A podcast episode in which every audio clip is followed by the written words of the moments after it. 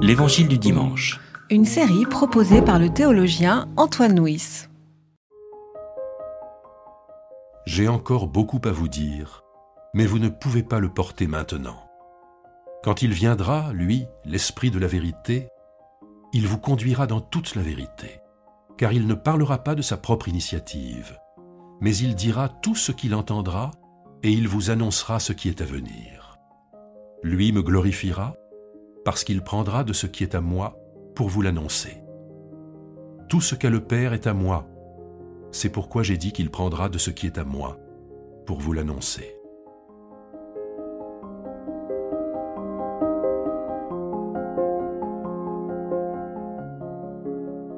dans les calendriers liturgiques, le dimanche après la Pentecôte est euh, souvent appelé le dimanche de la Trinité.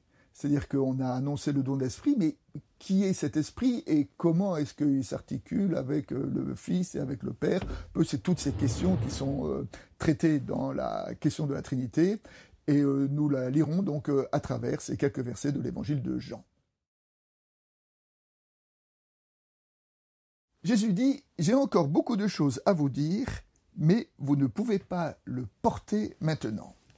C'est-à-dire que euh, l'esprit permettra aux disciples d'accéder à une connaissance supérieure qui, pour l'instant, n'est pas accessible euh, aux, disciples. Alors, pour pouvoir l'entendre, il faut euh, dire quelques paroles de contexte. Nous sommes donc dans la partie de l'évangile où Jésus est proche de, la croix. Et dans les évangiles, une particularité des évangiles, c'est que les disciples ont toujours manifesté une difficulté, voire une incapacité à considérer la croix. Euh, dans l'évangile de Luc, les deux fois où euh, Jésus a annoncé sa passion, le texte nous dit que les il y le, le verset qui suit, les deux fois le même en disant les disciples ne comprenaient pas ce qu'il disait, cela n'avait pour eux aucun sens. Le philosophe Paul Ricoeur a euh, élaboré le concept de croyable disponible, c'est-à-dire que chaque époque a ce qui est croyable et ce qui n'est pas croyable, ce qui est incroyable. Eh bien, euh, pour les apôtres, euh, à ce moment-là de l'Évangile, la perspective de la croix comme étant la, réalisation de l'Évangile, comme étant l'accomplissement de la messianité de Jésus, cela n'appartenait pas à leur croyable disponible. Cela n'était pas, croyable pour eux, et c'est à cette nouvelle compréhension qu'ils vont être conduits par l'Esprit. Jésus dit que l'Esprit le glorifiera. Alors le thème de, la gloire dans le quatrième évangile renvoie directement à la croix. Hein. Dans un verset de l'évangile, Jésus dit euh, que Jésus, que Christ est glorifié quand le grain tombe en terre. La glorification du Christ, c'est que le grain tombe en terre terre, ce qui est une allusion euh, transparente euh, à, la croix.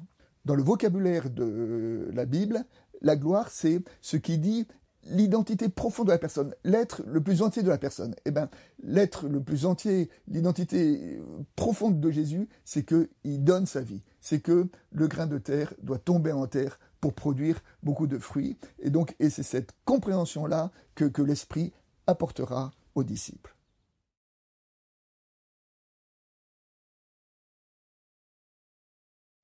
L'Esprit vous conduira dans toute la vérité, euh, dit Jésus. Alors, euh, la vérité euh, dans l'évangile ici, ce n'est pas une vérité qui est une connaissance objective, ce n'est pas une vérité scientifique, c'est une vérité, j'allais dire, existentielle. Hein. Alors, c'est le fameux verset de l'évangile de Jean dans lequel Jésus dit qu'il est le chemin, la vérité et la vie. Et la vérité est encadrée par un chemin et par une vie. C'est que la vérité de l'évangile est chemin, la vérité de l'évangile est vie. Et lorsque Jésus dit que l'Esprit les conduira dans toute la vérité, eh bien, il les conduira dans, toute sa vie et les conduira dans tout son, chemin. Euh, la vérité de l'Évangile, c'est vraiment cette euh, habitation, ce chemin qui dit la vérité profonde de notre personne. Dans, dans l'Épître aux Galates, euh, un moment, Paul fait référence à sa conversion, au moment où le Christ s'est révélé à lui. Et il dit la chose suivante lorsque celui qui m'avait mis à part dès le ventre de ma mère a cru bon de se révéler à moi, c'est-à-dire que pour évoquer sa conversion, il dit que celui qui s'est révélé à lui est celui qui l'accompagnait depuis le ventre de sa mère, c'est-à-dire celui qui était au tout commencement de son, de son existence. Eh bien, la vérité de l'évangile, c'est la vérité qui dit je dirais, la vérité la plus profonde, la plus intime de notre existence. L'esprit de vérité vous conduira dans toute la vérité, et l'esprit de vérité vous annoncera ce qui est à venir. Alors, qu'est-ce qui est à venir? Si on se réfère à, aux, paroles de Jésus, et notamment aux paroles de Jésus dans cette partie de l'Évangile, Jésus annonce deux choses à ses disciples.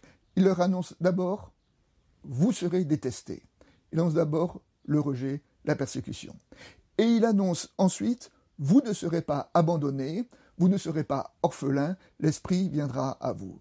Et d'une certaine façon, l'Esprit euh, accompagne aujourd'hui l'humanité dans cette euh, double dimension. Cette dimension, vous serez détestés, ce qui euh, fait écho aux tragédies de notre monde. Jésus n'a jamais annoncé un monde où tout se passerait bien, où tout le monde s'aimerait et où il n'y aurait pas de maladie, pas de guerre, pas de, pas de haine, pas de mort. je veux dire, la vie est tragique. Et Jésus ne l'a pas caché à ses disciples.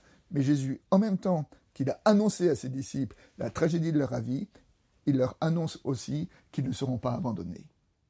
Dans la Bible, il est difficile de, parler de l'esprit en tant que tel. Euh, puisque nous sommes dans le quatrième évangile, il y a un beau texte dans le discours de Jésus à Nicodème.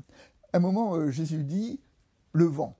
Le vent, tu ne sais pas d'où il vient, tu ne sais pas d'où il va, et pourtant tu ressens ses effets.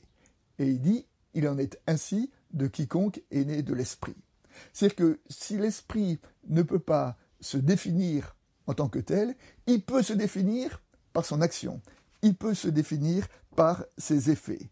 Et euh, dans ce texte-là, ce qui qualifie euh, l'esprit, ce n'est pas ce qu'il est, mais c'est le fait qu'il nous conduit dans la vérité, et c'est le fait qu'il euh, glorifie le Christ.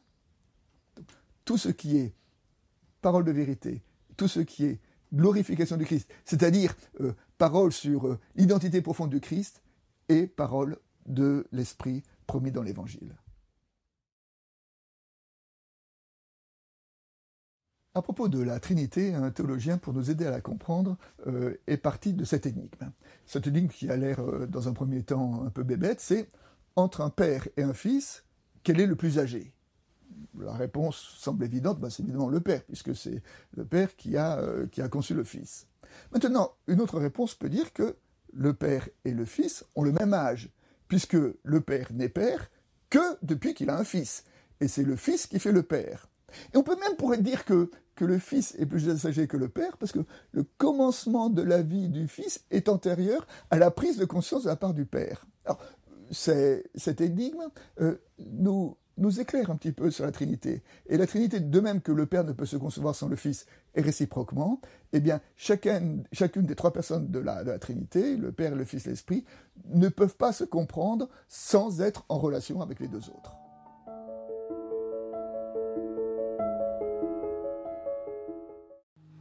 C'était l'Évangile du dimanche. Une série de regards protestants. Enregistrée par Antoine Nuis. Voix off Dominique Fano-Renaudin.